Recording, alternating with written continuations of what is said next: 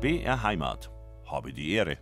Mit Bettina Arne, ich grüße Sie ganz herzlich. Wir stellen heute ein paar Playmobil-Figuren auf. Nein, es geht nicht ums Spielen, sondern um Konfliktlösung. Sieglinde Schneider ist heute bei uns. Sie arbeitet mit Playmobil-Figuren, wenn sie eine Familienaufstellung macht. Was genau passiert da eigentlich? Was kann man dabei herausfinden und wie kann das dem Einzelnen oder der Einzelnen oder der Familie auch helfen? Darüber reden wir heute in unserer Sendung Habe die Ehre. Herzlich willkommen, liebe Frau Schneider, bei uns. Äh, vielen Dank für die Einladung. Darf man Sie so salopp als Urgestein der Familienaufstellung in Bayern bezeichnen? Ich glaube schon, gell? Sie waren schon ja, eine mach, der Ersten. Ich mache ich mach schon lange, also ich war nicht eine der Ersten, aber ich habe sehr bald angefangen, äh, äh, als Schulberater eben dann diese Methode äh, zumindest indirekt anzuwenden, weil es einfach einen ganz neuen Blick auf Probleme gegeben hat. Und das war für mich so hilfreich in der Schulberatung. Habe die Ehre, heute mit der ehemaligen Lehrerin und Beraterin Siglinde Schneider. Wir sprechen über das Thema Familienaufstellungen, das sie seit vielen Jahrzehnten macht. Aber erstmal wollen wir sie privat ein bisschen besser kennenlernen. Eine Allgäuerin, ja, so ja, wie ich, sogar in meiner Nähe geboren und also aufgewachsen. Äh, geboren bin ich in München, ja. aber dann aufgewachsen, also zwischen Ulm, äh, Augsburg, aber äh, Allgäu ist meine zweite Heimat, da kommt meine Mutter her, mein Vater her und da war ich als Kind natürlich immer in Kimmeratshofen, ist wirklich ja. Heimat. Ja. Ähm, Sie haben Germanistik studiert ja. und Theologie. Ja. Wo waren Sie da zum Studium? In München. In München auch. Das war halt damals für uns alle, ja, ja, für uns Landeier war das damals das einfach die Stadt. Gell? München, ja, ja, die Großstadt.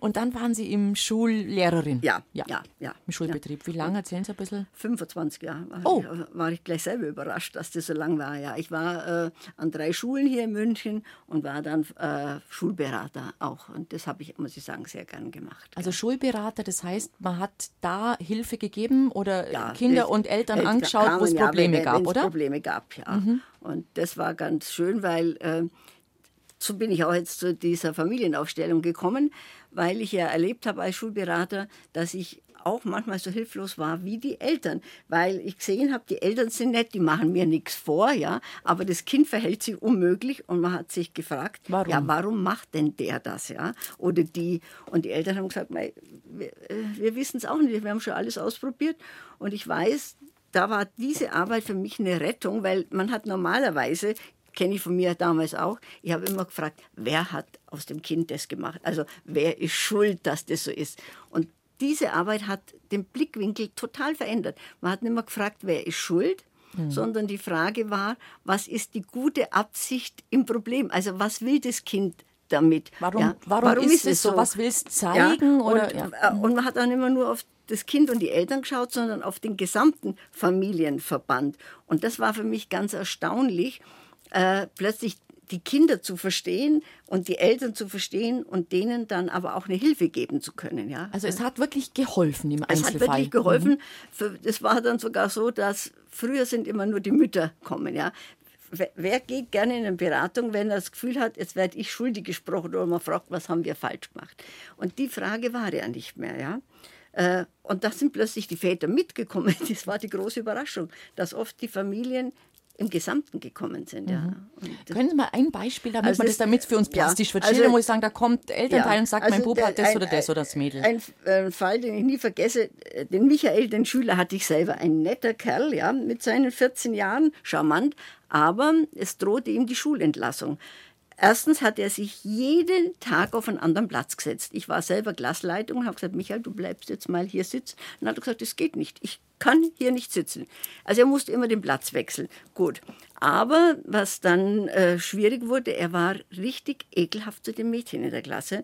Und dann passiert es auch mal, dass eine zu ihm was gesagt hat und er hat gesagt, das stimmt nicht, du lügst. Und dann hat sie zu ihm halt gesagt, du Depp oder irgend sowas. Mhm. Und dann hat er ihr eine gewatscht. Mhm habe hab ich die Mutter reinbestellt, da hat die Mutter gesagt, Frau Schneider, nicht schon wieder, im Kindergarten war schon so schwierig, ja. Und wir wissen nicht, warum er, daheim ist ein netter Kerl. Und dann war ihre Erklärung, wahrscheinlich hat die Kindergärtnerin ihn nicht verstanden oder sowas. Oder naja. irgendwas ist mal vorgefallen oder so. Ja. Mhm. Naja gut, wir haben dann, äh, und sie hat sich erstmal ein bisschen auf die Kindergärtnerin verbissen. Und da hatte ich den Mut und habe gesagt, stellen Sie doch mal sich auf, Ihren Mann, ja, und den Michael. Und mit die kind Figuren, gell? Mit Figuren, ja. ja. Und die Kindergärtnerin. Die Kindergärtnerin hat sie an den Rand vom Tisch gestellt, habe ich gesagt, schauen Sie, die, die kann es gar nicht, nicht, sein. Ja. Die ist zu weit weg. Mhm. Na, saß sie so und dann sagt sie, wissen Sie was, ich schicke Ihnen nächste Woche in Beratungsstunde meinen Mann.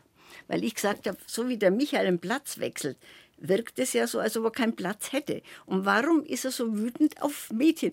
Er hat mir in einem Aufsatz mal geschrieben, äh, auch völlig neben äh, der Spur, ja, weil es zu dem Thema gar nicht gepasst hat. Frauen kann man nicht vertrauen. Mhm. was hört man natürlich. Gut, der Vater kam dann und hat gesagt, ja, Frau Schneider, meine Frau hat mich geschickt und so und hat gesagt, äh, Michael hat keinen Platz, jetzt muss ich Ihnen doch was erzählen.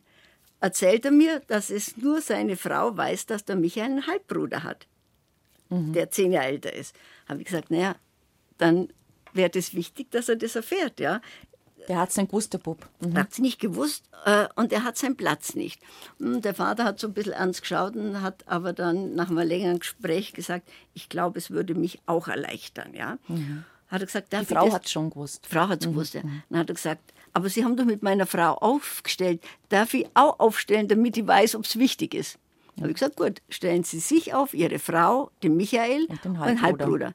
und er stellt die Figur für sich hin, stellt seine Frau daneben, den Michael vor sich, aber dass der an ihm vorbeischaut und genau dahinter, wo der Michael hinschaut, stellt er den Halbbruder. Dann hat er gesagt, ich glaube, ich sag's.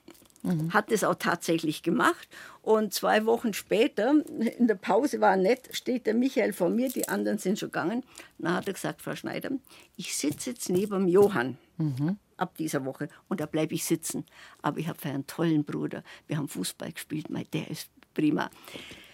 Es war das erste Mal gelöst, aber es nützte nichts. Er war nach wie vor so ekelhaft, dass also die Frage war, kann man ihn in der Klasse oder in der Schule behalten? Also den Platz hatte er erstmal sozusagen. Den Platz, Platz er. hat er gefunden. Ja, mhm.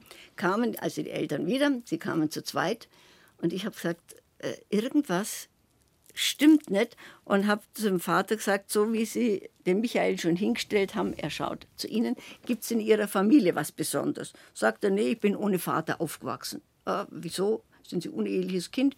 Nee, nee, hat er gesagt, mein Vater ist noch in den letzten Kriegstagen abgeschossen worden.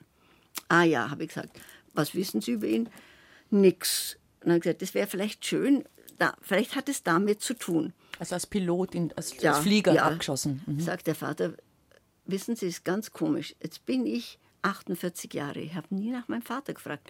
Aber jetzt, wo wir darüber reden, kriege ich Herzklopfen. Habe ich gesagt, ja, vielleicht könnten Sie noch was erfahren. Ja, die Mutter lebt noch. Es kommen die Weihnachtsferien. Er fährt zu ihr. Nach den Weihnachtsferien stand der Direktor vor der Tür und hat gesagt, Frau Schneider, Sie kriegen eine Vertretung für die erste Stunde. Der Herr so und so ist da, der muss sofort mit Ihnen reden. Mhm. War es der Vater, sagte, jetzt muss ich Ihnen was erzählen. Ich bin nach Hause gefahren, habe mit meiner Mutter geredet, habe gesagt, ich müsste über den Opa was erfahren, also von Michael, mhm. über meinen Vater. Da sagt sie, warum? Ja, der ist doch abgestürzt und so. Meine Mutter wurde immer verlegener und hat gesagt, Vergangenheit ist Vergangenheit, da müssen wir nicht drüber reden. Dann habe ich gesagt, für Michael wäre es wichtig, da gibt es eine Beraterin, die sagt, er sagt, jetzt muss ich dir was sagen, die ganze Geschichte stimmt nicht. Ach. Dein Vater ist ein amerikanischer Soldat. Und wir hatten eine kurze Beziehung und ich merkte, ich bin schwanger. Und ich wusste, wenn ich heimkomme und sage, ich bin schwanger von einem amerikanischen Soldaten, dann schmeißen die mich hinaus.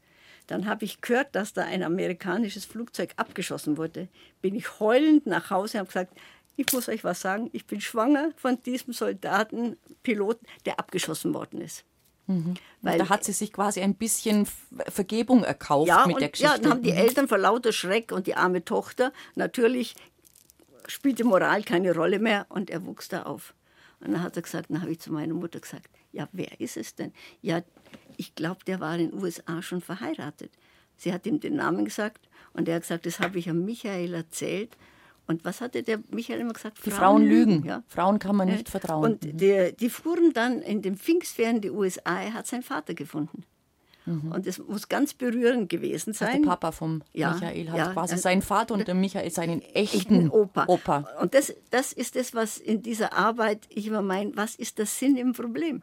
Der Michael mit seinem komischen Verhalten ja, bringt den Opa wieder in Blick. Ja. Und äh, die haben sich dann gelegentlich besucht und er war wirklich, so blöd das jetzt klingt, ein normaler Schüler.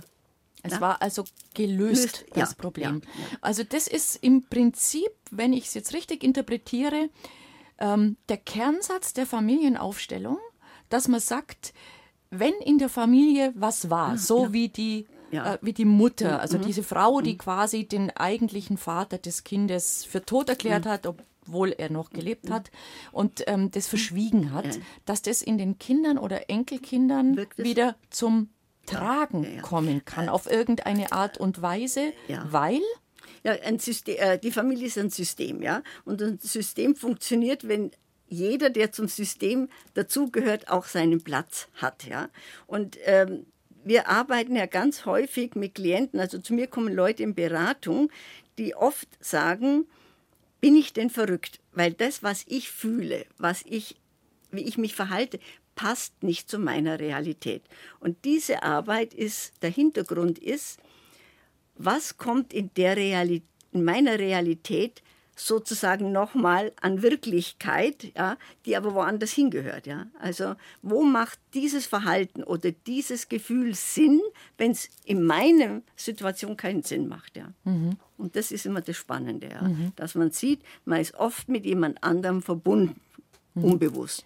Habe die Ehre heute mit der Familienaufstellerin, sage ich jetzt mal einfachkeitshalber, Siglinde Schneider, die auch Familienaufstellung gemacht hat in ihrer Zeit als Beratungslehrerin in der Schule. Und sie hat uns gerade ein Fallbeispiel geschildert, wo sie sagt, wenn da so verborgene und versteckte Sachen wirken, dann kann das Auswirkungen haben auf die Kinder und Enkel und ja auch zu äh, Verhaltens zu Verhalten führen, das man sich an sich nicht erklären kann. Und wenn die Sachen besprochen und auf den Tisch gelegt werden, dann tun sich alle wieder ein bisschen leichter. Das ist so das Kernprinzip, glaube ich, der Familienaufstellung. Ähm, warum sind wir denn mit unserer Familie so stark verbunden, dass das eben auf uns und unser Leben so starke Auswirkungen haben kann? Ja, ich denke, wir haben ja immer gedacht, wir sind alle nur Individuen. Und ich, es ist so, man braucht ja bloß in, in, in Romanen lesen, wir, wir sind Teil dieser Familie und Kinder möchten dazugehören. Ja? Und wenn äh, sozusagen die sehen, in der Familie leidet jemand, dann sagt so ein Kind in der kindlichen Liebe, Mama, Papa, wart bis ich groß bin, dann übernehme ich es, weil, die, weil sie die Mutter zum Beispiel traurig erleben oder äh, die Oma oder sowas. Ja? Und es ist so, es gibt so... Ähm, vielleicht sage ich mal so ein inneres seelisches Prinzip, wer dazugehört, muss dazugehören dürfen. Und wir haben ja das in Familien oft, dass jemand ausgeschlossen wird. Und vor allem ist es so, in, in Fortbildung sage ich immer, wer hat den Preis bezahlt und wer hat den Gewinn, ja.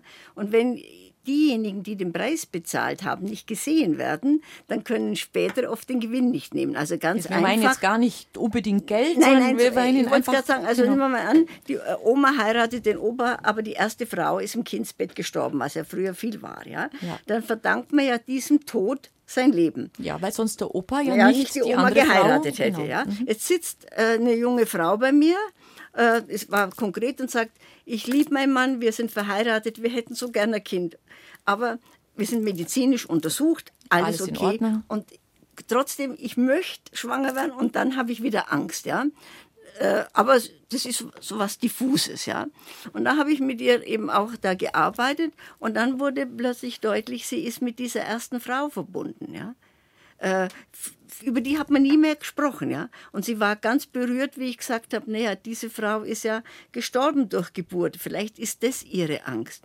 Dann guckt sie mir an und sagt, Mei, Frau Schneider, da bin ich ja nicht verrückt. Ich habe immer Angst, wenn ich schwanger werde, dann müsste ich sterben. Ja? Jetzt hat sie gesehen, wo das hingehört. Und dann kann man zur Arbeit, man schaut diese Frau nochmal an, sagt ihr, ja, du gehörst dazu, du bist nicht vergessen, ich bin froh, dass Oma, aber äh, Opa geheiratet hat, so gibt's meine Mama, so gibt's mich. Und diese Frau hat gesagt, ha, jetzt gehe ich auf den Friedhof. Ich glaube, da gibt's noch ein Grab von der ersten Frau, ja. Und äh, dann habe ich gesagt, ja, gehen Sie hin, bringen Sie einen Blumenstrauß. Und ich bin jetzt kein Esoteriker, aber können Sie sagen, schau freundlich, wenn es bei mir gut geht, ja. Und bei der Frau habe ich dann, äh, glaube ich, ein gutes Jahr später die Geburtsanzeige gekriegt. Also es ja. hat dann geklappt mit der Schwangerschaft, ja. ja. Ja, da sind wir oft so innerlich verbunden, ja. Also das äh, erleben Sie oft, dass Ja. Menschen kommen und sagen, also ich weiß auch nicht, ich bin verrückt. Und Ja. dann sagen Dann, Sie dann sage ich, Sie sind nicht verrückt, wie wir so denken, da dreht jemand durch, sondern Sie sind verrückt, also auf dem falschen Platz. Ja? Und äh, das ist so nett. Ist okay, wenn ich es mal ein Beispiel erkläre. Ja, bitte. Ich hatte äh, eine Frau, die kam und hat gesagt, Frau Schneider, ich komme zu Ihnen, ich traue mich in, nirgends hingehen, äh, weil irgendwas stimmt mit mir nicht mehr. Dann hat sie erzählt, es geht um Folgendes. Ihr Sohn äh, wird jetzt 18 und hat gesagt, er macht einen Führerschein. Und seit er gesagt hat, er macht einen Führerschein, kann sie nicht mehr schlafen. Sie sagt, ich habe Panikattacken. Und ich verstehe es nicht. Und dann habe ich aber zum Sohn gesagt, komm, du musst doch keinen Führerschein machen. Du erbst mal den Hof, Traktor kannst fahren, das reicht. Hat der Sohn gesagt, Mama, was soll denn das? Spinnst du? Ich mache den Führerschein. Dann hat sie gesagt, der kostet doch so viel. Du kriegst eine schöne Reise, du willst doch nach Kanada. also Sie wollte ihn abhalten, Ab- unbedingt. Sohn hat gesagt, Mama, du kannst dich aufführen, wie du willst, ich mache ihn. Dann hat sie mit ihrem Mann geredet und hat gesagt, überzeug du ihn. Ihr Mann hat gesagt, sag mal, hast du noch... Bist du verrückt? Ja, so. ja. Dann hat sie gesagt, ich verstehe es nicht, aber der darf den Führerschein nicht machen, helfen Sie mir. Dann habe ich gesagt, da kann ich nicht, aber wir schauen mal. wo- Warum Sie so Angst haben? Meine Frage war, ist schon mal was passiert? Ist Ihnen was passiert? Ist auf dem Hof was passiert? Nein, nein. Ich hatte aber das Gefühl, da muss was sein, ja, weil wo soll denn das herkommen? Und da hatte ich sie gebeten, stellen Sie, ein, nehmen Sie eine Figur für sich, für Ihren Mann und für den Sohn. Der Sohn ist das einzige Kind, ja.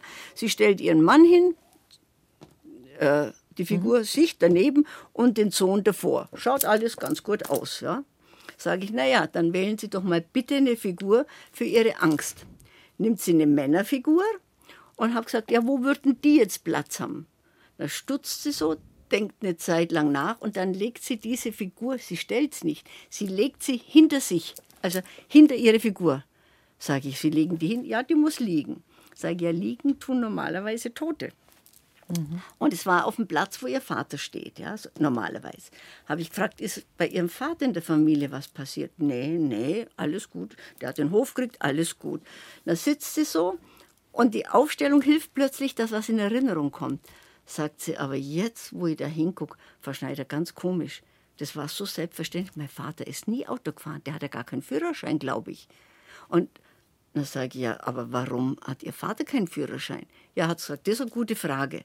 Habe ich gesagt, schauen Sie her, da ist vielleicht etwas. Und wir haben die Stunde beendet. Ich habe gesagt, Ihre Mutter lebt noch, Vater lebte nicht mehr. Fragen Sie doch mal nach.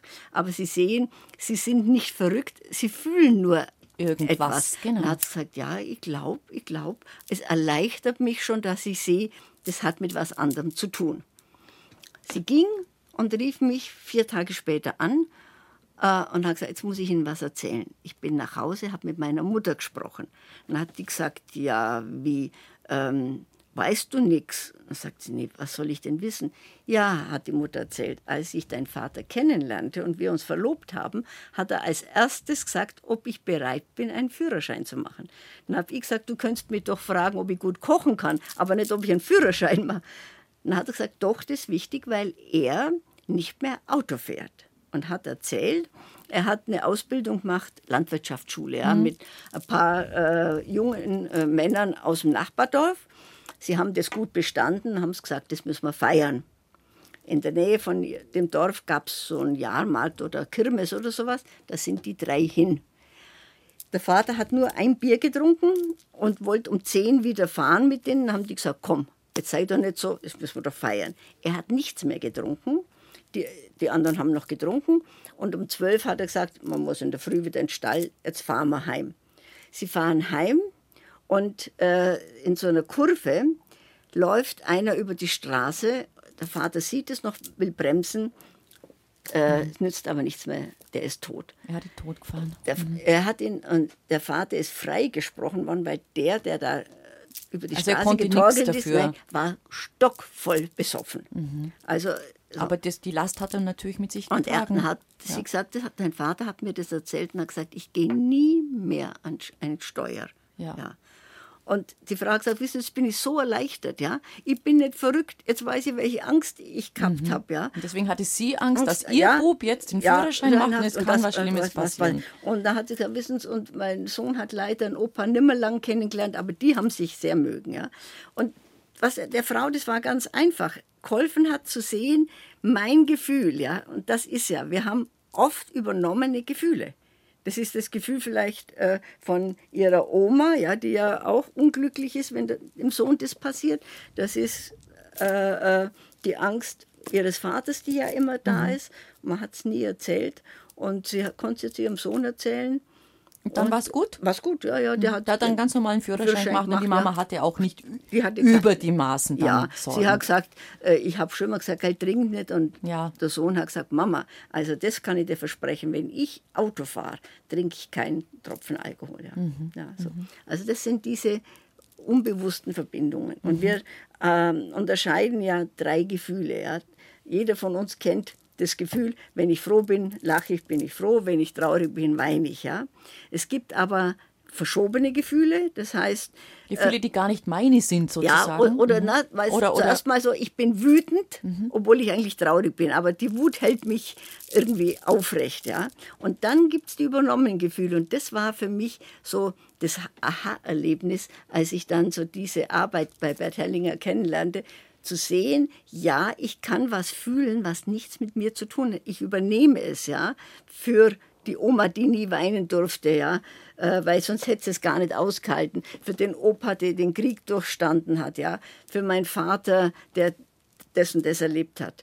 Oder ich habe Stellvertretergefühle. Und das ist so, wenn ich mit Paaren arbeite, lachen wir oft, weil ich sage, schauen Sie doch mal Ihren Mann mit Ihren Augen an und nicht mit den Augen der Oma. Denn die Oma hätte berechtigt wütend sein müssen, ja, weil der Opa immer nebenausgegangen ist. Aber sie streitet mit ihrem Mann, äh, weil wenn der äh, beim Kirchenchor ist, ja, hat die Frau gesagt, da denke ich immer, wenn der nicht pünktlich heimkommt, mit was. wem lässt er sich wieder ein? Ja, mhm, mhm. ja das wären dann sozusagen die Stellvertretergefühle. Mhm, ja. Mhm. Das Familienaufstellen, heute unser Thema in Habe die Ehre. Sieglinde Schneider bei uns zu Gast. Ähm, Sie üben es ja heute noch aus, also ja. seit Jahrzehnten jetzt kann man das wirklich sagen. Ähm, wer kommt denn zu Ihnen? Früher waren es eben die Eltern mit den Kindern in der Schule, jetzt sind es ja, also andere Menschen auch. Sind es nur ich sage jetzt mal, äh, Menschen, die psychisch ein bisschen Probleme haben oder sind es auch ganz gestandene, vielleicht auch Menschen, die geschickt werden von jemand anderem? Ja, also es ist bunt gemischt. Äh, wie gesagt, zuerst, viele kommen immer noch, weil sie natürlich Sorgen um die Kinder haben. Ich habe aber ganz viele Paare, ja, die eben auch merken, wir, sollen wir uns trennen, sollen wir uns nicht trennen, wir können uns da schwer entscheiden. Im Moment äh, ist ein Hauptthema Erben, ja, mhm. diese ganzen Konflikte, äh, warum hab, bin ich benachteiligt worden oder ja, warum ist da diese große Ungerechtigkeit. Mhm. Äh, ein großes Thema ist jetzt die alten Eltern. Ähm, ich mache doch alles, warum werde ich jetzt plötzlich von meiner Mutter beschimpft oder so, wie gehe ich damit um?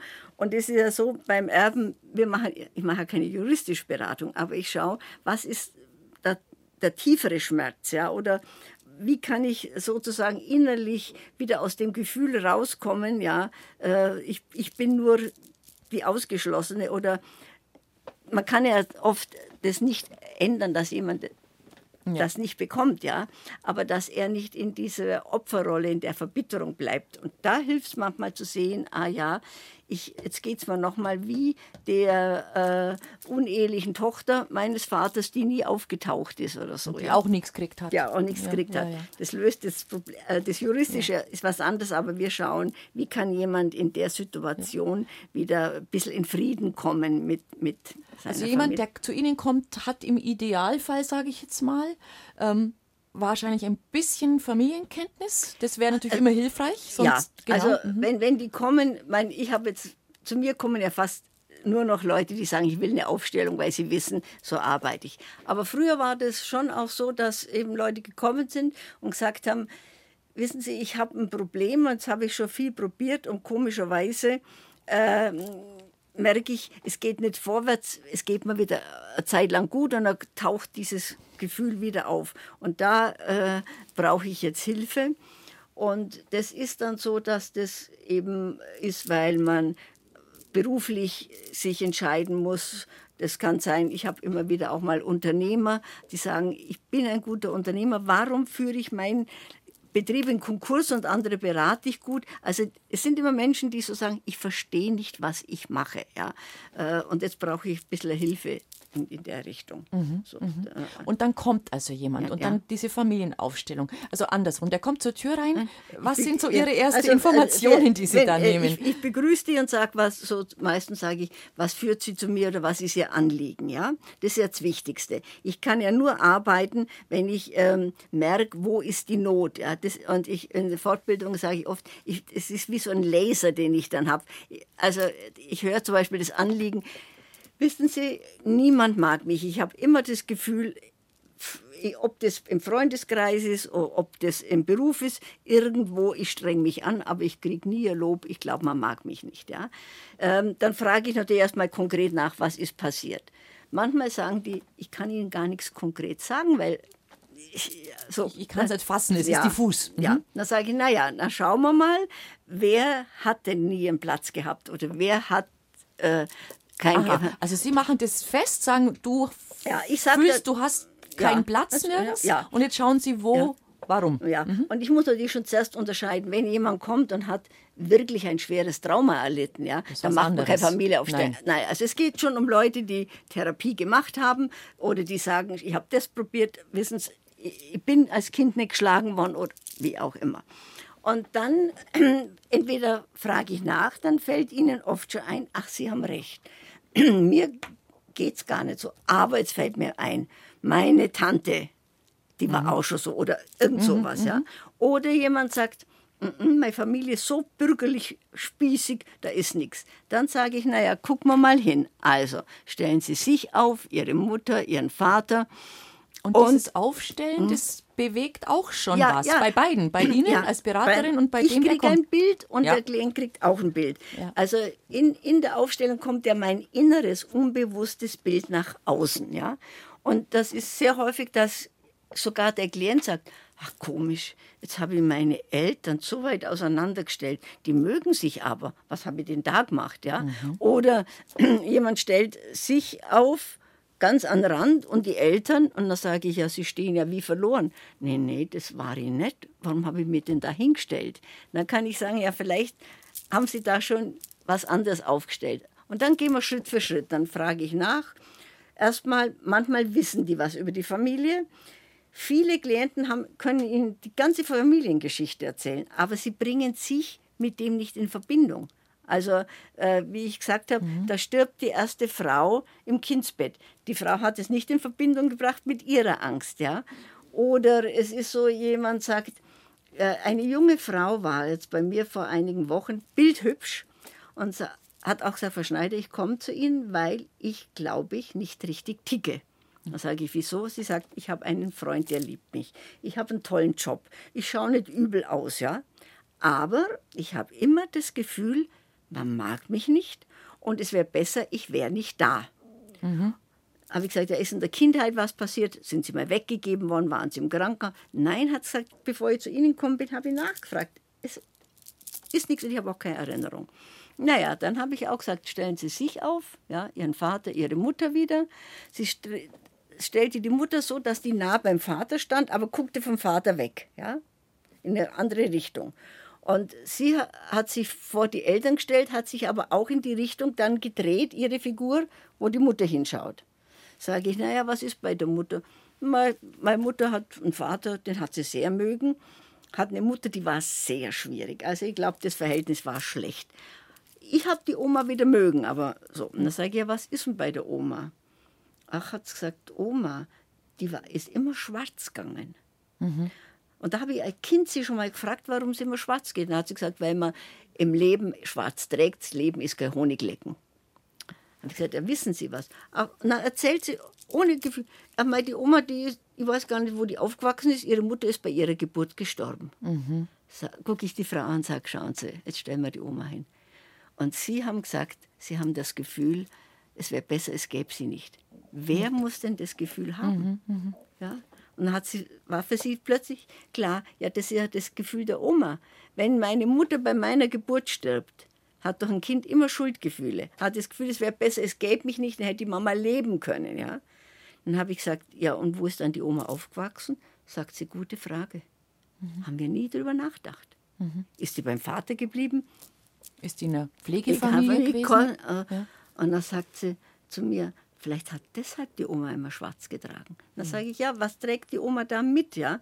Und dann habe ich gesagt, dann muss die Oma sich immer anstrengen. Die muss immer beweisen, es ist gut, dass ich lebe. Ich muss doch zeigen und ich, ich bin doch nicht schuld.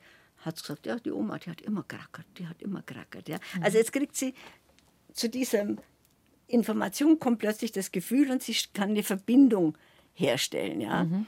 Und daher kommt dieses Gefühl, ja, wer besser, ich bin, ich bin nicht da. da. Mhm. Und dann schaut sie und durch die Aufstellung kommt bei den Klienten oft eine Erinnerung. Und dann sagt sie, ah, komisch. Mit meinem Vater habe ich mich auch nicht sonderlich verstanden. Das war vielleicht ein Narzisst. Dann sage ich, ja, wieso? Ja, wenn, wenn man irgendwas an ihm kritisiert hat, dann war der sofort in der Opferrolle und ach, und, äh, und dann habe ich gesagt, ja, vielleicht hat er was Ähnliches, ja. Und dann sagt sie, naja, äh, aber das hat doch mit dem Papa nichts zu tun. Der Opa ist ein Kuckuckskind. Aha, mhm. habe ich gesagt, wie fühlt denn ein Kuckuckskind? Ja, das ist das unterschobene Kind. Ja, die Oma hat den Opa geheiratet, der war schon verwitwet.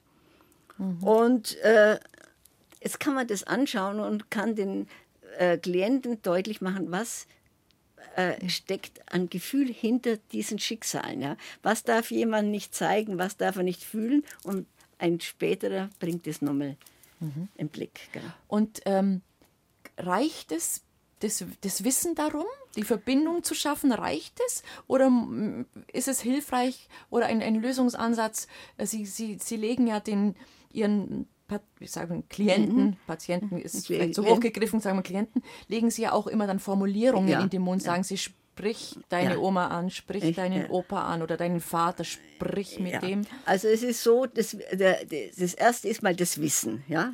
Äh, das ist das Wichtigste. Ja. Und das zweite ist aber so, dass ich eine Verbindung äh, plötzlich zu dieser Person auf einer anderen Ebene bekomme. Also sehe zum Beispiel die äh, harte Oma, ja, ist nicht nur die harte Oma. Was ist dahinter? Welche Gefühle durfte sie nicht haben? Und plötzlich gibt es eine Verbindung. Jetzt wird die menschlicher. Ich sehe sie im Ganzen. Ja, wir verurteilen ja oft Familienmitglieder, weil sie schwierig sind, aber es wird, sie werden nicht im Kontext gesehen. Ja. Und dann sozusagen ist der nächste Schritt, ja, Oma, ich habe für dich gefühlt. Und dann äh, arbeiten wir mit Lösungssätzen. Oma, es ist kein Verrat, wenn es mir gut geht, ja. Aber jetzt sehe ich so, ja. Oder ich sage dann oft, ach, gehen Sie doch aufs Grab der Oma und bringen Sie Ihren schönen bunten Blumenstrauß und sagen, Oma, das ist jetzt die Fülle des Lebens, ich darf es leben, du hattest es nicht oder so, ja. Mhm. Man kann dann Rituale anbieten. Manchmal reicht es auch schon allein, dass jemand merkt, aha, und dann, es ist so, die Aufstellung ist ja nicht die Lösung, ja, sondern es ist der Anstoß, ich ich weite den Blick, ich mhm. gebe einen anderen Blick und dann traue ich, dass es, jetzt sage ich es pathetisch, die Seele des selber Klient, arbeitet. Äh, ja, und ja. manchmal rufen auch welche nach ein paar Monaten an und sagen, hat mir gut getan, aber jetzt kommt das und das, dann kann man noch mal nach. Passiert auch was anderes, dass jemand sagt, in der Stunde ist es mir gut gegangen und jetzt ging es mir zwei Tage ganz schlecht. Mhm. Ja. Also ich habe das das sage ich oft, wenn es was Schweres ist, wenn Sie das jetzt wirklich fühlen, kann es sein, dass Sie ein paar Tage traurig sind. Mhm. Dann spüren Sie jetzt mal die Trauer. Lassen Sie es zu. zu. kämpfen Sie nicht dagegen. Aber Sie, aber Sie müssen mich natürlich anrufen können, ja, ja dass man ja. Dann, dann guckt. Ja. ja. Ich könnte mir vorstellen, es wird tatsächlich sehr viel auch geweint bei Ihnen, oder?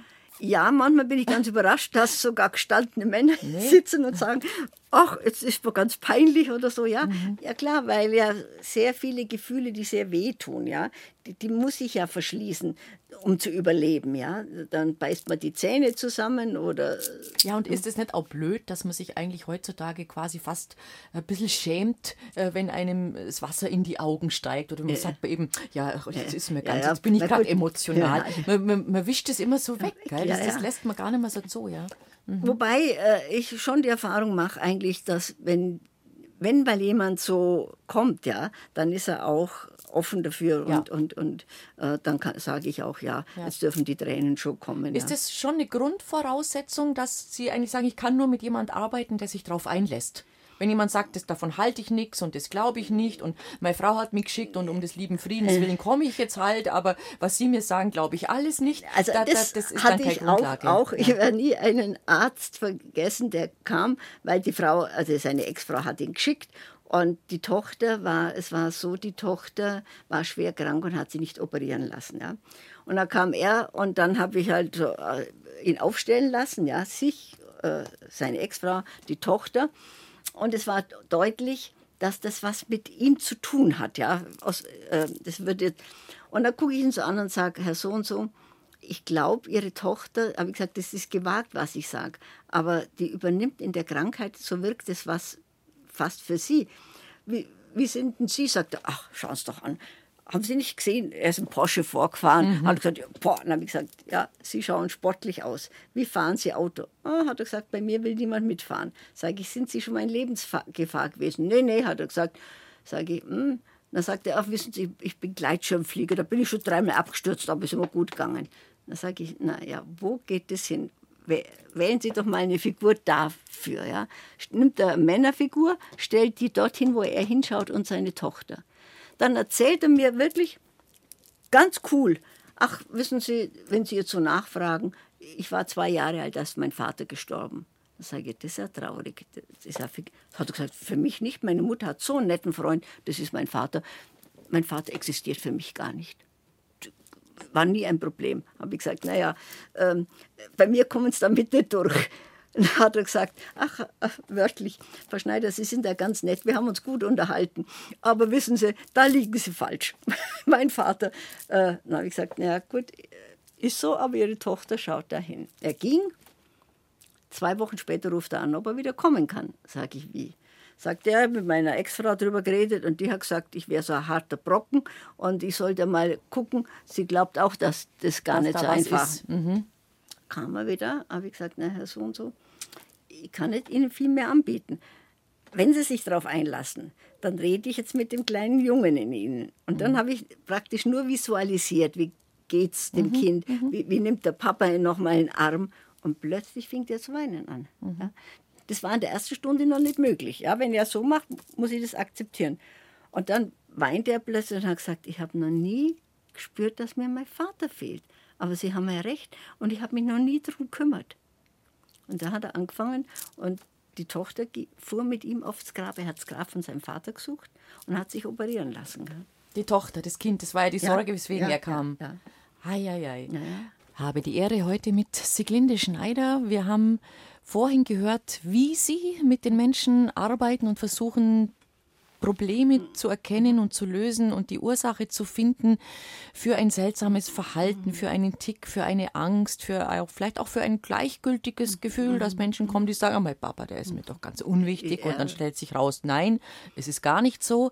Ähm, Beschäftigt Sie das nicht auch privat? Es ist ja unglaublich intim, was Sie da machen mit diesen Menschen. Kann man da als Berater auch abschalten, wenn jemand wieder aus der Tür geht oder nimmt man das, das mit? Oft hört man ja auch Sachen, die, die nicht so schön also, sind. Es ist so, manchmal beschäftigt einen das schon weiter, das kann man nicht. Aber was das Gute an der Arbeit ist, dass die tiefe Überzeugung ist ja, dass ich, ich habe immer gern das Bild vom Lotsen. Ich habe nicht die Lösung. Die Lösung kommt vom Klienten und kommt aus seiner Familie. Und ich bin sozusagen der Lotse. Ja? Sie navigieren dadurch. Ja. ja. Mhm. Und insofern ähm, ja, berührt einen, aber es ist nicht so, dass ich sage, habe ich was falsch gemacht oder hätte oder so, ja, dass man äh, so drin ist äh, und da nicht rauskommt, sondern es ist, je länger ich die Arbeit mache, immer mehr so, wie soll ich sagen, so eine tiefe Bewunderung fürs Leben, was das, wie Menschen ihr Leben bei all dem Schweren schaffen, wie, wie stark sie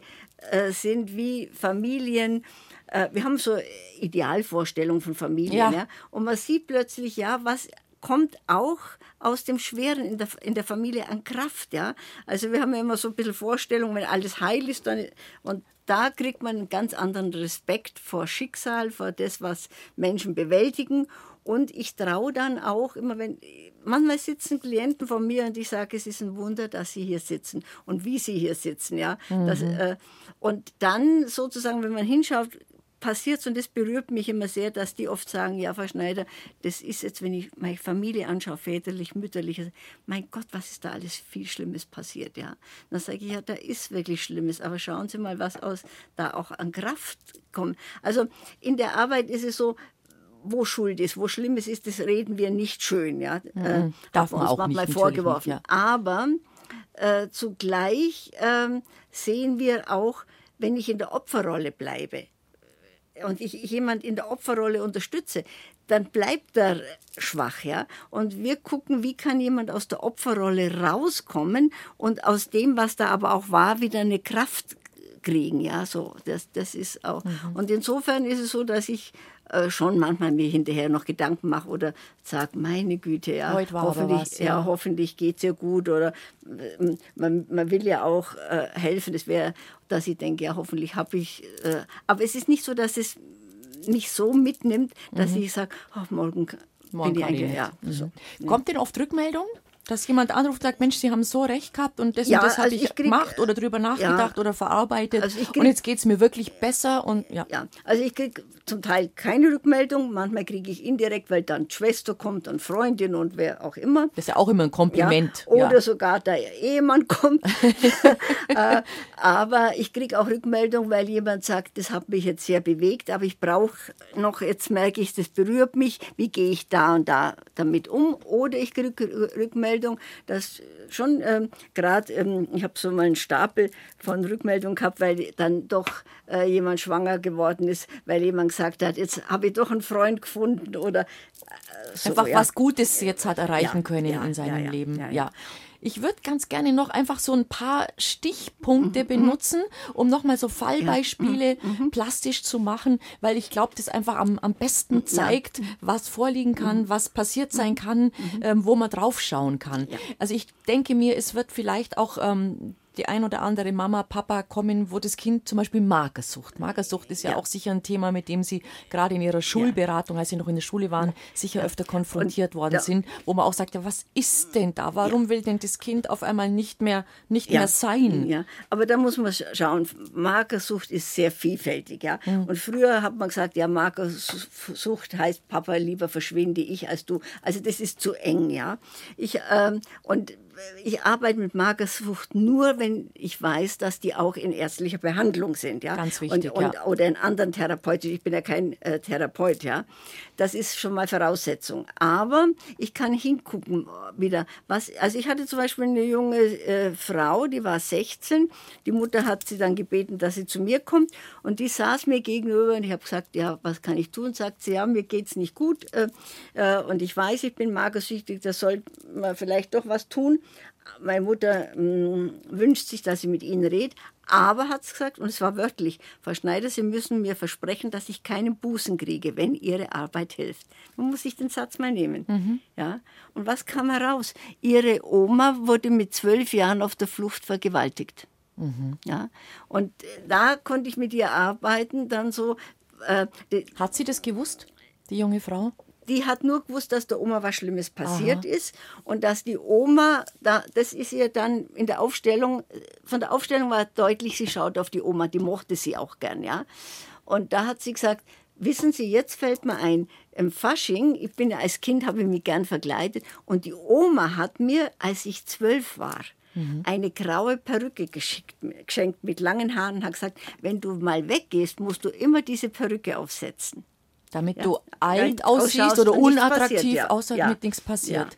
Und sie hatte das nicht gewusst, aber bevor die Mutter sie zu mhm. mir geschickt hat, hat die Mutter gesagt, ja, weißt du, äh, da wird die Frau Schneider nachfragen, äh, meiner Mutter ist was Schlimmes mhm. passiert, so ja. Mhm. Also das heißt aber nicht, dass die Magersucht damit geheilt Nein, ist. Nein, auf gar keinen aber, Fall. Ja, aber, aber, aber Sie haben vielleicht transparent man, machen können, woher ja, es kommt. Und das Mädchen kriegt ja. noch mal einen anderen, anderen Blick, ja, ja. so oder jemand Man versteht besser, was ja, in ihr vorgeht. Ja, ja. oder so. Äh, ich habe mit einer äh, 21-jährigen Magersüchtigen gearbeitet. Da hat die gesagt: äh, Wissen Sie, ich habe immer gedacht, ich mache meinen Eltern so viel Sorge. Einerseits habe ich eine Wut auf sie, ja, aber dann hatte ich auch immer das Gefühl, es ist besser, es gibt mich nicht und so. Und da konnte man ein bisschen schauen, wo gehört es hin. Das heißt jetzt nicht, dass die Krankheit geheilt ist. Wir heilen ja keine Krankheiten. Aber äh, was kommt innerlich? mehr in Frieden oder Und man, man versteht wird, besser. Ja, und das wirkt sich und, und das, aus. Ja, das glaube ich unbedingt. Ähm, ich darf das jetzt einfach mal erwähnen, weil wir die ganze Zeit drüber reden. Viele von diesen Geschichten, die wir beide jetzt heute hier besprechen, äh, kann man sehr gut nachlesen in ihrem Buch. Sieglinde Schneider, Gabriele Tenhövel. Mhm, mhm, mhm. Vorüber ist nicht vorbei. Es geht eben um Geschichten und Reflexionen zur Aufstellung in der Einzelarbeit. Da wer sich dafür interessiert, der kann da hier mal einen Blick reinwerfen. Es liest sich wirklich sehr spannend auch, weil die Geschichten so spannend sind, die sie da erzählen. Also eine, die mich besonders beeindruckt hat, war von einem jungen Mann, wo die Eltern auch zu ihnen mhm. gekommen sind und gesagt haben, wir wissen nicht warum. Er sagt, er kann nicht aufstehen. Ja. Draußen ist es so kalt. Ja. Was war denn da los? Also das, das war in Italien äh, und die, den Eltern war das in der Gruppe. Die, die Gruppe habe ich mit meinem Mann gemacht und ähm, denen war das ganz peinlich in Italien äh, in der Gruppe zu sagen, wir haben einen Sohn, der steht nicht mehr auf, weil er so friert und er kann, äh, denk mal, also bitte, ja. ja äh, junger Mensch ja, ja. und dann nur in Italien. Ja, ja, und äh, in der Gruppe haben wir auch alle so ein bisschen irritiert geschaut und haben gedacht, was ist denn da los? Was dann durch die Aufstellung deutlich wurde, dass der Opa dieses jungen Mannes, der ist im Krieg geflohen aus Russland und äh, mit einem Kameraden, ja. Und dieser Kamerad war aber schon angeschlagen und äh, er musste den dann, der, der, ist, der konnte nicht mehr, der war so geschwächt, lag da im Schnee und er konnte ihm nicht mehr helfen. Und er musste ja weiter. Und er hat dann mit schlechtem Gewissen noch den Mantel von dem genommen. Ja. Also der wusste, und, der wird sterben, er kann nichts dafür tun, jetzt, aber sein Überleben sichert er sich vielleicht ja, ja. durch diesen Mantel, den er mitnimmt. Aber dieser Opa, wie, wie das so ist, wenn ich sowas erlebe und ich bin ein Überlebender, ja, dann halte ich das ja oft nur aus, wenn ich das vergesse, diese Bilder oder das. Ja, ich muss ja wieder weiterleben und dann verdränge ich das. Verdrängung ist manchmal wirklich notwendig, um weiterleben zu können. Der Opa hat es dann, äh, glaube ich, seinem Sohn einmal erzählt, wenn man dann so Silvesterfeier ein bisschen angeheitert ist, aber sonst nie mehr, ja. Mhm. Und, ja, er wollte ja nicht drüber reden. Ja, er wollte ja, mit, und genau. der Enkel jetzt, ja, der ist sozusagen, der guckt jetzt auf die Situation, liegt wie dieser Tote oder so, mhm. ja. Und äh, das war für die Eltern zuerst mal ganz berührend zu sehen, ihr Sohn ist nicht Blem Blem verrückt, hat die Mutter, ja, verrückt, ja, Wort, ja, sondern, ach ja, und der Vater war dann wieder ganz berührt, weil er gesagt hat, dann verstehe ich jetzt meinen Vater. Ich hatte solche Probleme mit meinem Vater, der war so hart und der hat mich so erzogen, dass ich ein richtiger Kerl werde. Und jetzt hat er gesehen, ja, sein Vater ist nicht zu ihm so hart, weil er ihn nicht mag, sondern der hatte innerlich das Bild, lieber Sohn, wenn wieder so schlimme Zeiten kommen, dann musst du durchkommen, also erziehe ich dich so, dass dich nichts umwirft. Ja? Mhm. Jetzt kam sozusagen der Opa wieder im Blick. Es kam der Tote, der ja auch dem Opa mit dem Mantel das Überleben gesichert hat, in einer gewissen Weise im Blick. Ja? Äh, und das hat den Vater des Sohnes sehr berührt und jetzt konnte er mit dem Sohn da ganz anders reden. Ja. Was ist passiert mit dem Bub? Ist er wieder aufgestanden, als, wir, äh, als man darüber gesprochen ich hat? Von, oder das von Thema auf dem der Tisch Organisatorin äh, mhm. haben, haben wir gehört, ja, dass der wieder aufgestanden ist. Ich meine, ich habe das ja mal erlebt mit einem Jungen, der acht Jahre alt war, der nicht mehr aufstehen wollte. Den mussten die Eltern jeden Tag aus dem Bett heben. Der hat gesagt, Mama, äh, lass mich doch im Bett sterben, ist so schön. Und da kam dann raus, dass die Mutter einen Bruder hat, da hat der Vater auch nie drüber erzählen können. Äh, Gott sei Dank hat ihr Vater noch gelebt. In der Aufstellung war klar, da fehlt ein Kind. Mhm. Und sie ging nach Hause zu ihrem 88-jährigen Vater und der hat gesagt, in Norwegen habe ich eine Frau im Krieg geliebt. Mhm. Und der 88-jährige Vater fuhr mit seiner Tochter nach Norwegen. Er wusste noch, wo das ist und hat tatsächlich erfahren, dass die Frau schwanger war. Das Kind hat mir ja weggenommen und das ist mit siebeneinhalb Jahren im Heim gestorben. Ach. Und die Frau hat mich angerufen und gesagt, Frau Schneider, wenn ich es nicht selber erlebt hätte, würde ich es nicht glauben. Sie hat das erfahren in Norwegen mit ihrem Vater. Sie haben mhm. dann irgendwo einen schönen Blumenstrauß hin und waren alle sehr berührt, ihr Vater auch. Ihr Vater hat gesagt, jetzt kann ich noch leichter sterben, wenn mhm. es an der Zeit ist. Aber sie hat am Abend ihren Mann angerufen. Und bevor sie erzählen konnte, ja, hat er gesagt, du, sei mir nicht böse, das interessiert der, mich gar nicht, nein, der Bub. Nein, der, der, Joachim hupft in der Wohnung rum und ja. schreit, das Leben ist schön, das Leben ist schön. Dann hat sie gesagt, ich muss ich dir erzählen, was ich erfahren habe. Ich habe einen mhm. Bruder, der ist mit sieben äh, Also in dem Alter quasi, wo ja. das eigene Kind war. Ja. Ja. Wie das wirkt, warum das so wirkt, kann ich nicht erklären. Aber, aber genau, das ist ja die spannende Frage. Also ich, ich, ich mag es gerne nochmal betonen, auch für Hörer und Hörerinnen, die sich vielleicht ein bisschen später zu uns geschaltet haben. Sie haben Theologie studiert. Sie sind keine Esoterikerin. Nein, nein. Wirklich nicht. Ähm, weil man sagt immer zuerst, wie, wie, kann das Kind das wissen? Wie kann das Kind reagieren? Aber da sagen Sie ganz offen, wir können es auch nicht erklären. Aber es ist ja so, dass, mhm. dass man, ich glaube, äh, ähm, es ist so das Unbewusste, sage ich jetzt mal ganz einfach, ist ja viel größer als unser Bewusstes. Ja? Und das sagen ja ganz viele, der Tisserand, eben dieser Analytiker in Frankreich, der hat ja auch gesagt, wir haben das Wissen über unsere Familie, im Unbewussten ist es da. Ja? Und sozusagen, dann nehmen wir das auf und äh, warum, wenn, wenn man die Aufstellung mit Menschen macht, ja, warum kann, äh, der Klient stellt auf, ja, und äh, ich, ich hatte eine Aufstellung und da stand dann der, der Vater des Klienten, ja, der wurde aufgestellt. Und der stand so und guckte immer auf die Steckdose. Im, dann habe ich gesagt, was ist los mit zum Stellvertreter? Warum guckst du da hin? Dann sagt er, die Steckdose fasziniert mich. Da will ich hingehen. Völlig irre. Ja? Dann sage ich, was denn das? Und dann sagt der Klient, ich habe als Kind zweimal immer äh, in die Steckdose, ich wäre da beinahe gestorben. Und dann sagt der Stellvertreter, ja, aber der Tod, die Steckdose fasziniert mich, aber da stirbt man doch nicht, das muss stärker sein. Und dann sagt er, ja, mein Vater ist ja durch die Elektroleitung gestorben. Ach Gott. Man, man wusste nicht, der, äh, war das ein versteckter Selbstmord oder, ja, ja. Der oder ein Versehen. Ja. Mhm. Mhm. Ja, wie weiß man das? Ja, wie weiß man das? Ja, also schauen wir mal aufs Genom. Mhm. Also jetzt, jetzt, jetzt tun wir zwar ein bisschen so spekulieren ja, und ja. fabulieren. Also, hm, man, man sagt ja, dass zum Beispiel bei Tieren ist es so, dass wenn die mit bestimmten Verhaltensmustern Erfolg haben, dass die das quasi genetisch an die Nachfahren mhm. weitergeben. Bleiben wir mal bei einem aktuellen Beispiel, deswegen ist mir das auch in Erinnerung, mhm. die Bären, die ja. Bären im mhm. Trentino. Wenn man sagt, warum ist es problematisch, wenn ein Bär dort angefüttert wird von einem zum Beispiel Hotelier, der sagt, es ist doch lustig, wenn meine Gäste da hinten dann in der Abenddämmerung den Bären kommen sehen, weil die Bärenmutter offenbar oder der Vater, die könnten das an ihre Nachfahren weitergeben, dann haben die das in der Genetik. Ja. Du, wenn du da hingehst, mhm. in der Nähe von Menschen, ist gut, weil da gibt es Futter. Ja. Problem für alle. Vielleicht passiert sowas Ähnliches ja, auch ja. bei uns Menschen, denke, dass Verhaltensweisen, Verhaltensmuster unserer äh, Vorfahren, mhm. also äh, Opa, Uropa, dass das in unserer Genetik weitergegeben ja. wird und dass das dann bei Kindern, Enkelkindern,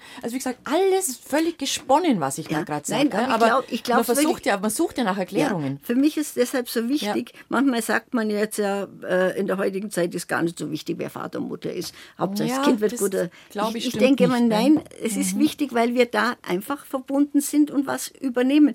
Ich, ich hatte einen Schüler, der saß immer so, jetzt äh, sieht man, der hat immer den Kopf so bewegt also immer so eine Drehbewegung gemacht. Ja. In der Klasse so haben alle. Tick. Ein ja, Tick, wie ein Tick, ne? hat ein Tick. Äh, man hat ihm gut zugeredet. Man, die Eltern haben gesagt, wenn du aufhörst damit, dann kriegst du das oder das oder so. Hat nichts genützt. Ich habe auch mal gesagt, du sag mal, musst du der Klassenkasper sein? dann sagt er, nee, Frau Schneider, das geht nicht, ich muss, ich muss so, ja. Was rauskam, ja, dass er mit diesem Tick, er war das einzige Kind, man kann auch mal eine weibliche Person ja, da vertreten, die Oma, die Mutter der Mutter, die galt in der Familie als ganz schwierig und unmöglich. Und die Mutter hat, die war zuerst bei mir, dann hat gesagt, wissen Sie, meine Mutter mhm. ist schlimmer als ein Eisschrank. Ein Eisschrank ist noch gefühlvoll im Gegensatz zu meiner Mutter. Ja? Dann sage ich, naja, aber warum? So. Mhm. Und dann kommt raus, dass äh, ihre Mutter war zwei Jahre alt oder drei auf der Flucht. Die Oma, also äh, vom Bub schon die Uroma, mhm. hatte noch ein kleines Kind und der, der, ein Granatsplitter hat das Kind getroffen. Also sie war auf, auf einem, so einem Treck wahrscheinlich ja, von, ja, von, genau, von Ost, genau. Äh, Preußen oder so. Und jetzt ja. ist das Kind gestorben, alles war gefroren, sie musste das Kind hinlegen, weil die Tiefflieger kamen. Welche Bewegung mache ich? Wenn ich auf das Kind schaue, ein Tiefflieger. Nach unten, nach, nach oben, nach, ja, unten, nach, nach oben. oben. Und ähm, die Oma, also die Uroma ist dann natürlich mit, äh, äh von, also von, ja, und äh, als sie da in irgendeinem Gehöft waren, war es für sie so schlimm, das tote Kind, sie ist Furchtbar. zurück, wollte das vielleicht noch, noch beerdigen, mhm. aber der Dreck ist weitergezogen, bis sie gekommen ist. Mhm. Jetzt war diese Oma ein halbes Jahr mit anderen Leuten, die hat, habe hab ich gesagt, ja, jetzt schauen Sie mal an, Ihre Oma ist und ihre Mutter, die, die sind doch nicht gefühlskalt, ja. Nein, die das haben ist so Schlimmes ja, erlebt, ja. ja. Also die haben halt zugemacht. Ja, ja. und ja. dann hat die Frau, äh, ich habe dann mit dem Jungen ein bisschen äh, gearbeitet und die hat mich dann angerufen und gesagt, Frau Schneider, ich bin unserem Sohn, der Tick ist jetzt Gott sei Dank weg, aber ich bin ihm so froh, ich sehe meine Mutter und meine Oma zum ersten Mal anders. Mhm. Ich habe äh, zu meiner Mutter keine gute Beziehung, die hat es äh, nicht und ja, so. Mhm. Aber hat, hat man mit dem Buben dann geredet? Hat man ihm ein bisschen ja, erklärt? Ja, ja, also was, was ist vorgefallen in der Familie, in der mir, Geschichte mit der Oma, erzählt, der Uroma? Sie hat es dem Sohn erzählt, aber der kam dann zu mir auch nochmal und äh, ich habe mit ihm noch eine halbe, äh, nicht einmal eine halbe Stunde, Viertelstunde mit ihm nochmal so. Mhm. Der wollte dann mit mir eigentlich eher äh, so, was mache ich denn, wenn er wiederkommt, der Tick, und wenn die mich auslachen. Also, aber das, er wusste jetzt, wo es hingehört und mhm. der Tick war weg. Mhm. Und da können wir dann bloß zitieren, gell? Es gibt mehr Dinge zwischen. Himmel und Erden, als eure ja. Schulweisheit sich träumen Weil Es gibt spannende Bücher. Äh, die Johanna Adschort dann, Jordan, dann, ja, spricht, ja. die hat ja das Buch geschrieben, eine exquisite Liebe. Ihre Großeltern haben sich umgebracht. Und man hat in der Familie zehn Jahre gesagt, die haben sich umgebracht. Und dann beschäftigt sie es plötzlich, warum bringt sich meine Oma, die wesentlich jünger ist, gesund ist als der Opa, warum bringt die sich mit ihm um? Und dann äh, erfährt sie, dass sie nur eine Seite der Oma kennt, die andere nicht. Und dann schreibt sie in dem Buch, ich als ich so gemerkt habe, wer meine Oma ist, hätte ich am liebsten alle Leute, die ich kenne, angerufen und geschrien, hurra, hurra, ich bin nicht verrückt, ich bin nur wie meine Oma. Mhm. Und jetzt hat sie gemerkt, ihr Gefühl, man mag mich nicht, ich, ich bin nicht geliebt, ich, ich weiß nicht, wo ich hingehöre, waren die Gefühle ihrer Oma. Ja? Mhm. Also das Buch ist da spannend zu lesen oder auch der Alexander Schulmann. Aber das muss doch auch für Sie immer wieder frappierend sein. Ja, ja. Wenn ja, Sie ja. solche Geschichten mit, mit Hilfe der Beteiligten ausgraben ja, ja, ja. und äh, das dann solche Erfolge einfach auch zeitigt. Ja, da, da freut man sich schon mhm. drüber. Man hat natürlich auch Misserfolg, müssen wir auch. Klar, natürlich. ganz ja. klar, das ja. auch. Nein, was, was manchmal schon mich beschäftigt, ähm, ist so der Gedanke, was passiert in Familien, dass es manchmal, man merkt, es gibt keine Lösung. Man merkt, da ist was, aber jemand muss so was Schweres weitertragen und kommt nicht raus. Ja? Mhm. Man freut sich natürlich, wenn man sieht, dass mhm. man da helfen kann, ist mhm. ganz klar. Ja, das Thema Schuld, liebe Frau Schneider, das taucht bei Ihnen sicher ja. sehr oft ja. auf, oder? Dass sich jemand schuldig fühlt am Tod der Mutter. Ja. Der Bruder ist gestorben, ich darf weiterleben. Genau. Ich bin der Zweitgeborene, aber der Erstgeborene lebt nicht mehr. Das ist doch bestimmt eine ganz also massive also Sache. Es, Sache. es ist ja so, die eine Geschichte ist, wenn es im System Schuld gibt, ja, sage mal, der Opa schießt jemand, ja, und derjenige steht nicht zu der Schuld, dann taucht es immer wieder auf. Sei es, dass jemand wieder schuldig werden muss oder jemand fühlt für das Opfer. Ja?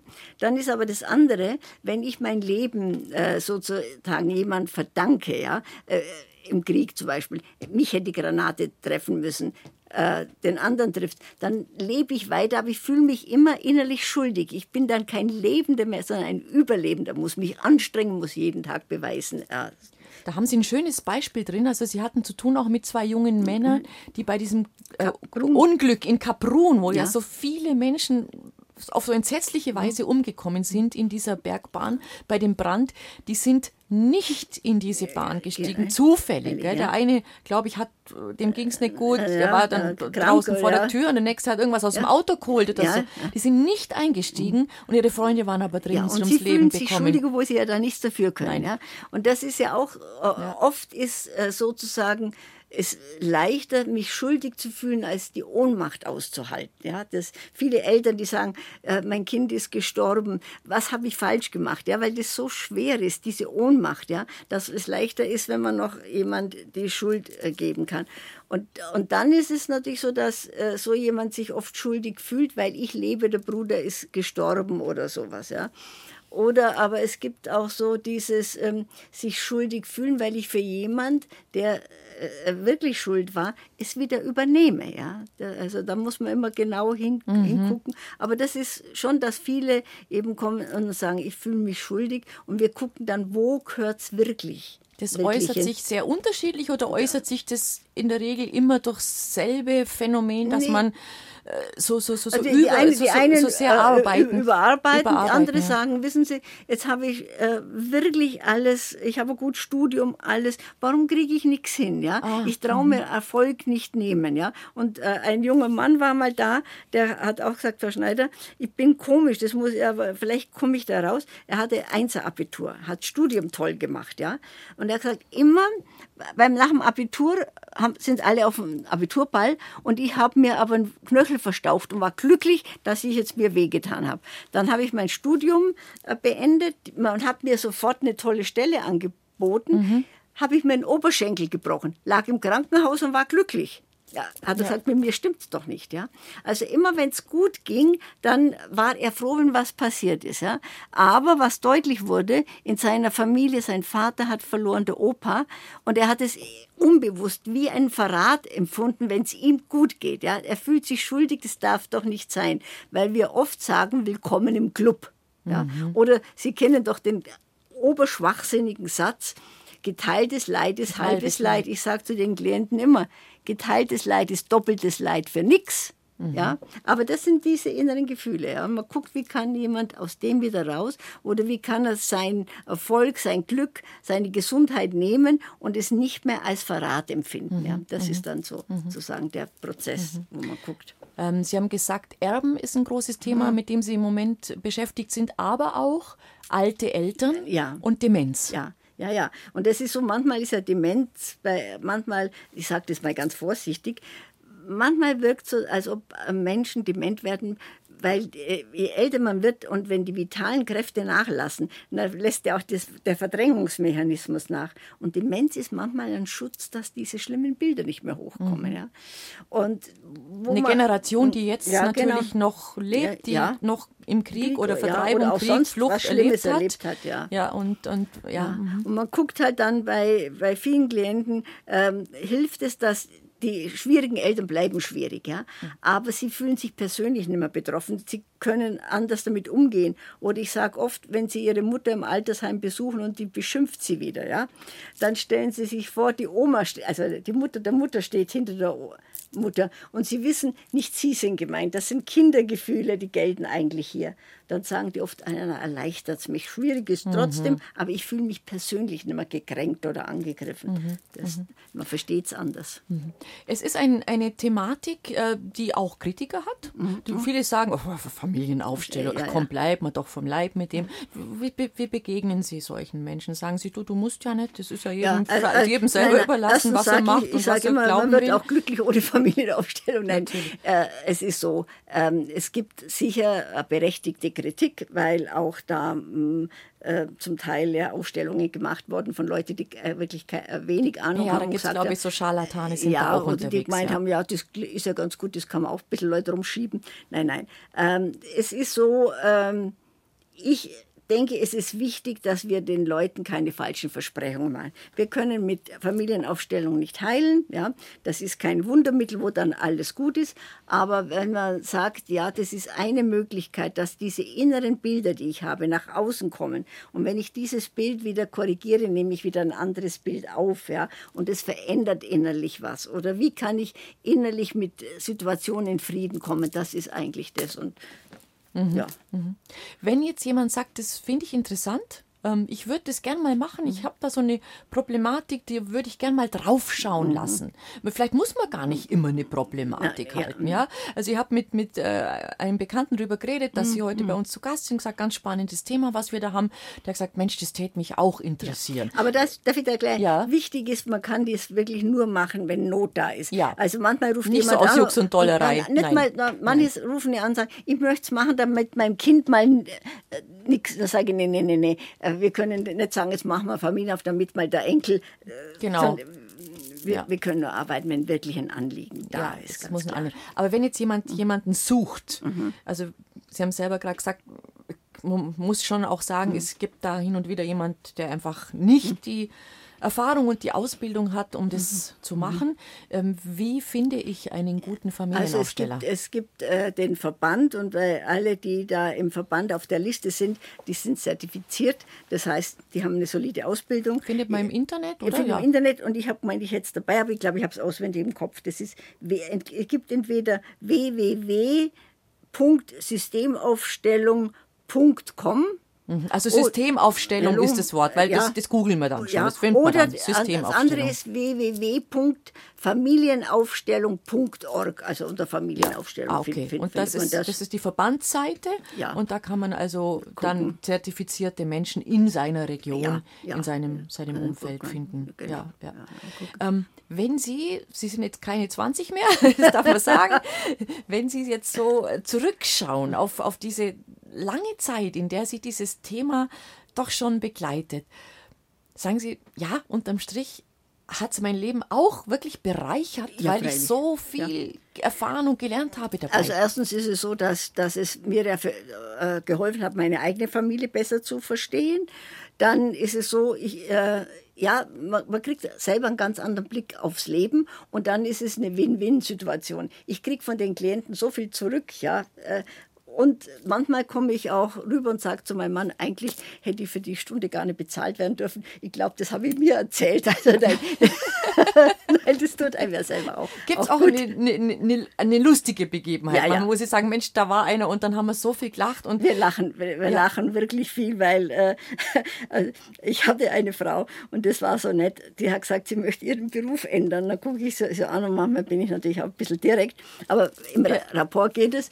Und dann sage ich, ja, das glaube ich auch. Na, sagt sie, wieso sagen Sie das? Dann sage ich, naja, Sie haben einen Beruf, wo man vielleicht froh ist, wenn man den nicht mehr hat. Da guckt sie mir an und sagt, ich glaube, Sie wissen, was ich für einen Beruf habe. Ich gesagt, ja, jetzt muss ich offen reden. Entweder Sie sind Prostituierte oder es vertreten einen. Hat gesagt, bingo, bei Ihnen bleibe ich. Sie, Sie haben mir nichts vorgemacht. Wie also haben Sie, die Dame war Prostituierte. Ja, wie, ja, wie, wie, haben Sie das gemeint? Da sage ich, wenn jemand zu mir kommt, wo ich sehe, dass der BH und Schlüpfer zusammenpasst, dann kommt man so nicht in Beratung. Dann haben wir beide schallend gelacht und hat gesagt, ja, hat gesagt, da haben Sie auch wieder recht.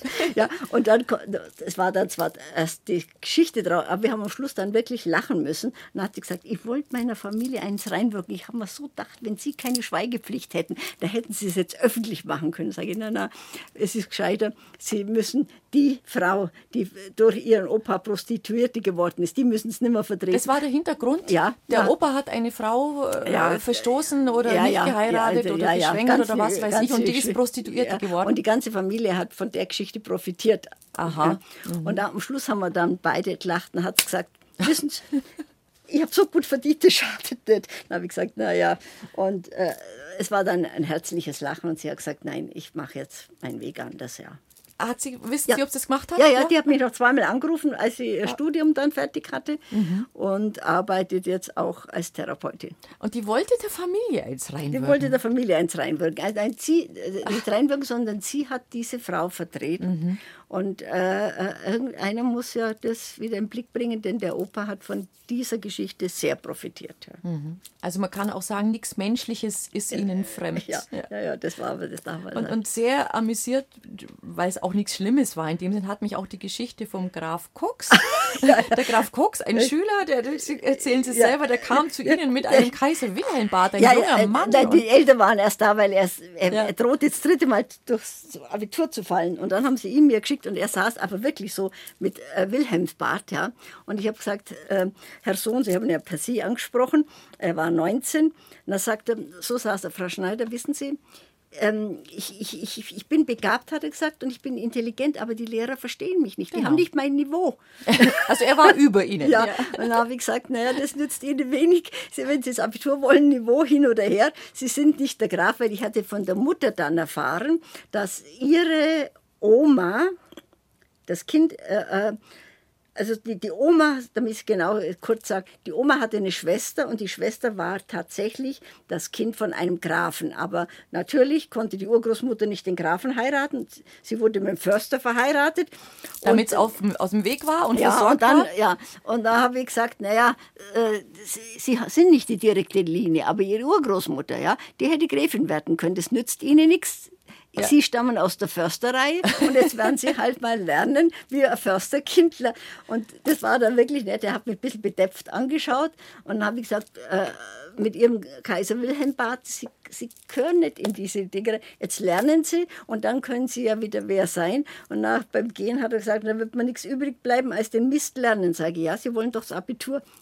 Ja. Mhm. Hat er es geschafft? Er hat es geschafft, ja. Aber ich, ich, musste so herrlich, ich, ich, musste so lachen, wie der kam. Gell. Wunderbar. Also er hat den Grafen, der ja, in der Familie, der hätte sein können, sozusagen, den hat er dann gelebt.